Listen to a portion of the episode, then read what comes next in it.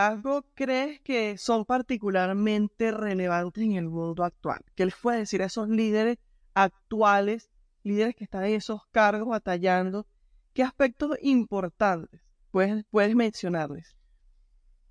Creo que primero deben aprender a liderar. Los líderes deben tener una capacidad de reconocer, de autocriticarse, de reconocer sus errores, sus fortalezas y sus debilidades. Eso no está fácil. No está sencilla, pero es sumamente, es imprescindible, es muy importante. ¿Por qué?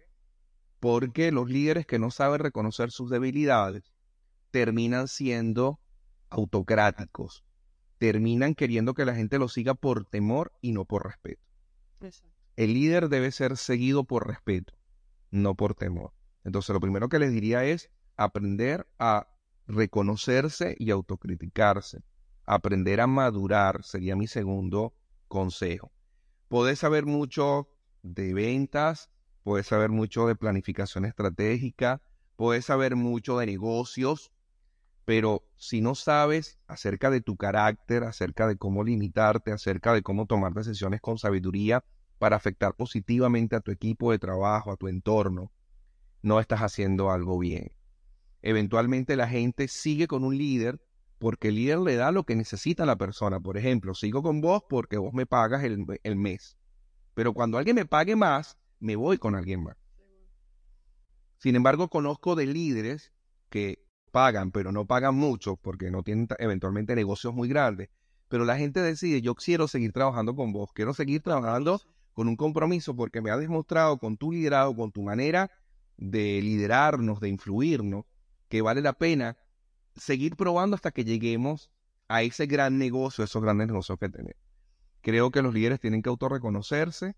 Creo que hay que dejar de darle tanto valor a, a las cosas materiales, a las cosas pasajeras, a las cosas temporales y comenzar a darle más valor a la gente. La gente es mucho más valiosa que cualquier cosa. De hecho, los líderes tienen que entender que la familia es lo primero. La primera gente a que hay que guiar, liderar, amar, construir es a la familia. Nada se tiene con tener una empresa millonaria y tener tres, cuatro, cinco, seis divorcios con 15 hijos, ¿no? Porque es que he estado trabajando mucho. Es mejor tener una familia, tal vez con pocos ingresos, pero una familia plena, una familia llena de amor, con hijos con, con visión, con hijos con sana autoestima, eh, con un cónyuge, con una cónyuge que te respete, que te ame, que se construya y no tener de repente tanto dinero. Al final del camino, todos vamos a un cajón y todos esos bienes no se van a meter en el cajón. Entonces, yo hablo un poco acerca de lo que es la trascendencia del líder y creo que esto puede dar una nueva perspectiva a lo que es el verdadero y el correcto liderazgo. Has incluido varios ejemplos en tu libro y varios casos de estudios. ¿Podrías compartir uno de ellos con nosotros que tú consideres especial, poderoso, ilustrativo, para que los lectores puedan eh, allí tener algo antes de comprar el libro y de leerlo? Puedo hablar, por ejemplo, de la Madre Teresa de Calcuta.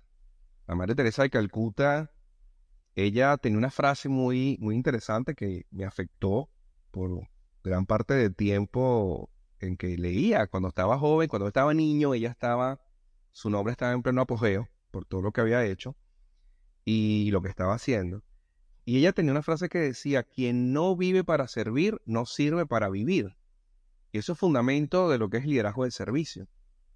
Ella em, aunque no era una persona sumamente pudiente, era una persona normal desde el punto de vista económico, ella decidió dejar todo en su país para ir a la India, a Calcuta específicamente, y abrir eh, unos hogares que trabajaban con los indeseables, con los intocables. Eran personas de las castas más bajas de la India, personas que no tenían recursos económicos, que eran olvidados, enfermos, eh, personas que tenían problemas de esquizofrenia, personas que no tenían familia, que eran abandonados. Y ella decidió trabajar con esta gente eh, abrió una, un movimiento religioso con, con otras hermanas, con otras mujeres, y hoy día están en cerca de 150 países.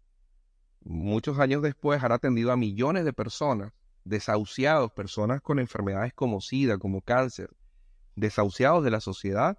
Ella ha trabajado con ellos. En Venezuela, en una época, hubo una parte que se llamaba Bárbula, que era donde llevaban a personas con enfermedades mentales, eh, que ya no tenían, entre comillas, salvación. Y la casa hogar que atendía a estas personas era de ella, era, era de este movimiento.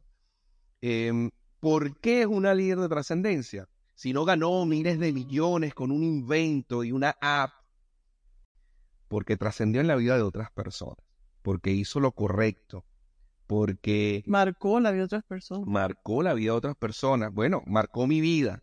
Yo no la conocí, me marcó. Me hizo entender que afuera de mí hay cosas mucho más importantes, hay muchas más personas. O sea, que mi egoísmo propio me refiero. No es que yo no importe. Lo que quiero decir es que muchas veces nos centramos en un materialismo excepcional enviado desde el norte, desde los países del norte que tratan de hacernos ver que si no tenemos materialismo no ocurre nada, ¿no? Si no tenemos bienes, dinero, poder, fortuna, pero no es así. los líderes sabemos que existimos, los que, los, que, los que vivimos de liderazgo, sabemos que existimos para trascender. Y esa trascendencia no tiene por qué ser negativa para otros. Así como la Madre Teresa de Calcuta menciono a otros históricos que lograron con sus hazañas, con sus inventos, con su carácter, con su ejemplo, demostrar que vale la pena liderar, que vale la pena trascender a través de la vida de otras personas. Lineal, bueno, pero no los nombres, en el libro lo van a encontrar. Por favor. Y es interesante porque el movimiento de la Madre Teresa es algo que, a pesar de que la Madre Teresa ya no está a tierra, el movimiento sigue avanzando. Sigue avanzando. Y se sigue ayudando a las personas. Absolutamente. Es importante que eso trascender no es hacerse millonario, o sea, ella con su movimiento ha seguido ayudando y hay un compromiso de parte de, los que forman parte de este grupo. Eh, ¿Cuáles son los desafíos comunes que los líderes enfrentan según tu libro? ¿Y qué soluciones o enfoques tú propones para superar estos desafíos? Los desafíos comunes eh, tienen que ver con la visión los objetivos estratégicos que se espera que los líderes establezcan. Son desafíos comunes que muchos líderes no entienden y no conocen. Comienzan a liderar y no saben para dónde van, ¿no? Son como, como pulpos muchas veces, somos, porque yo también fui de esos líderes, ¿no? El desafío del liderazgo comienza en reconocer el para qué se es líder, para qué se es un jefe de unidad, para qué se es un gerente, ¿Para qué se es un dueño? Eventualmente la gente dice, bueno, se es un dueño para hacerse millonario. No necesariamente, porque la gente piensa que también los empresarios tenemos el, el billete del dólar en la cabeza y no es así. Hay que hacer equipos, hay que trascender, hay que tomar decisiones, hay que perder muchas veces. Y entonces comienza en el para qué. El desafío del liderazgo es para qué soy líder en este momento, en este lugar, en esta posición en la que estoy. Y ese desafío tiene que ver entonces con poder reconocer ese propósito y poder establecer una visión estratégica, objetivos estratégicos para definir hacia dónde va este barco, va este avión que se llama empresa, institución, ONG, iglesia, familia. Ese es el trabajo. Eh, he conocido, por supuesto, muchos padres que no saben hacia dónde va. Y los hijos crecen tal vez confundidos, perdidos. Bueno, es que mi papá nunca me dijo para dónde, para dónde debíamos ir, qué debíamos hacer. Cuando los padres saben hacia dónde van a llevar a la familia, los hijos saben, están informados y son desafiados a seguir avanzando. Ahora, creo que hay un, segundo desafío en, en el liderazgo de hoy día y tiene que ver con el trascender. Los líderes no solamente son temporales, e, el, líder que piensa en una temporalidad está pensando el de no tener un tiempo específico, sino más bien perentorio. Realmente los líderes deberían pensar en trascender, en ir más allá de lo lógico, de lo común, en dejar un legado, en sembrar una semilla que permita crecer. He tenido en asesoría por muchos años empresas pymes, por ejemplo. Eh, los dueños de estas pymes muchas veces quieren dejar legado a sus hijos, pero no han terminado de entrenar a sus hijos para tomar las empresas, para que las personas, para que los hijos puedan manejar de una mejor manera. Hay algunos ejemplos que yo doy en el libro sobre empresas trascendentes que han eh, podido llegar hasta cuartas y quintas generaciones, papá, hijos, nietos, bisnietos, al mando de empresas que siguen creciendo y siguen avanzando porque se prepararon para ello. El 90% de las empresas termina fracasando a la vuelta de varios años.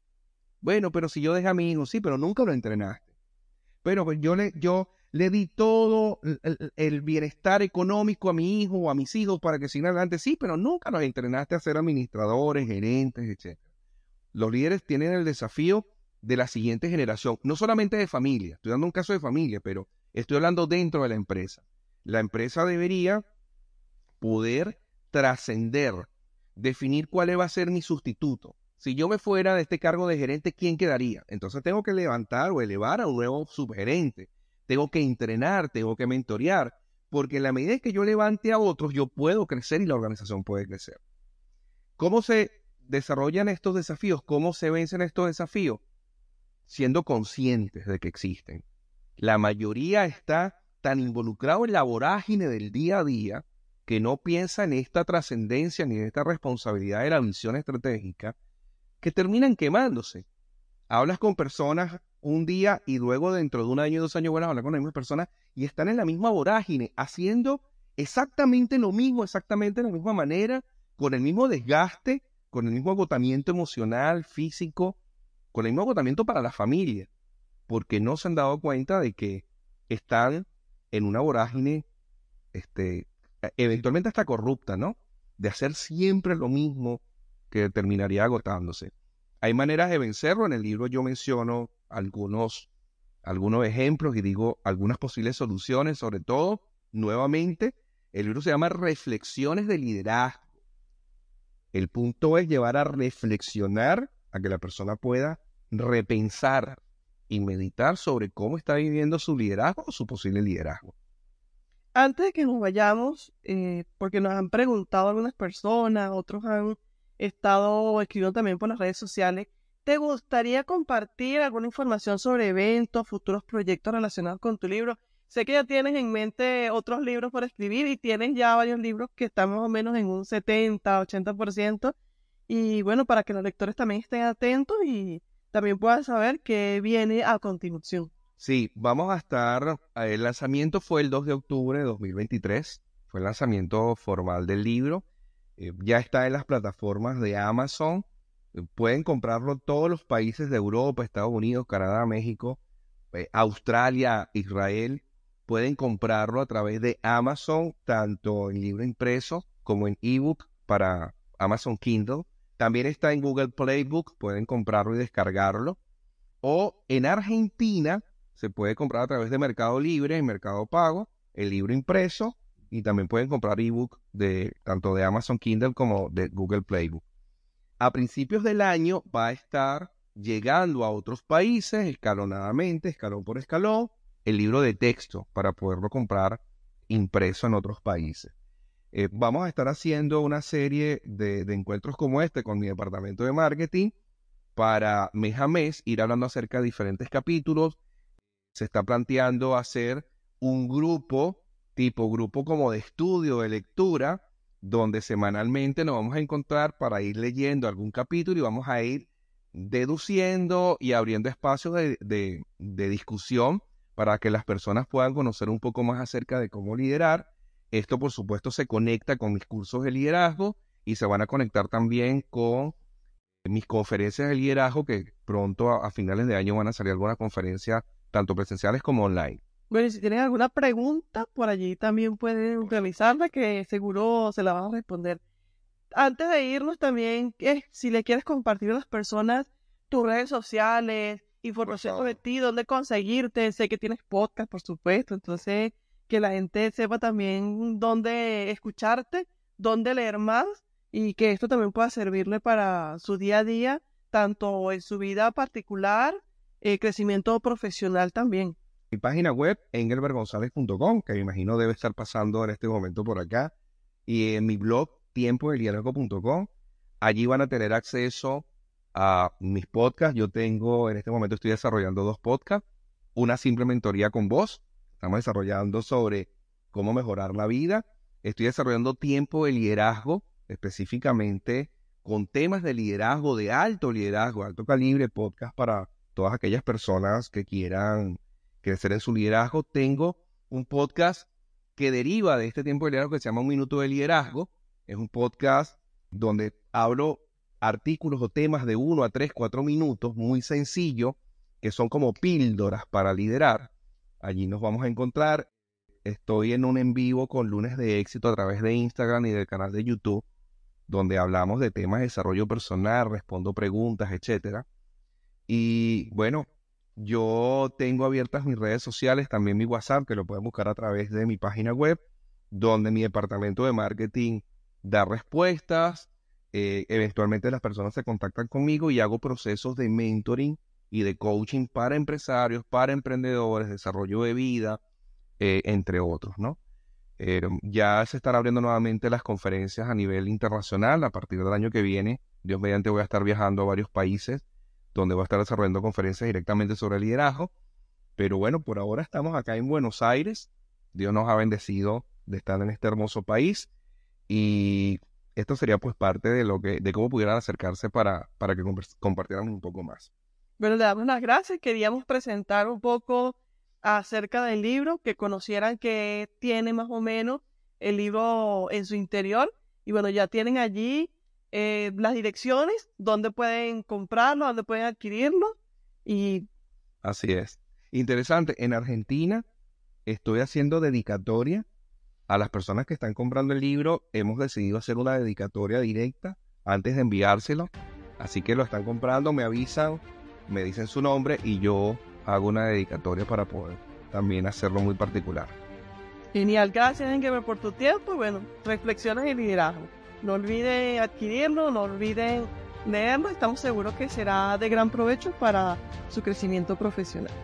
Gracias a todos y nos seguimos en contacto por este canal, el canal de mi empresa y también por los canales digitales. Chao, chao.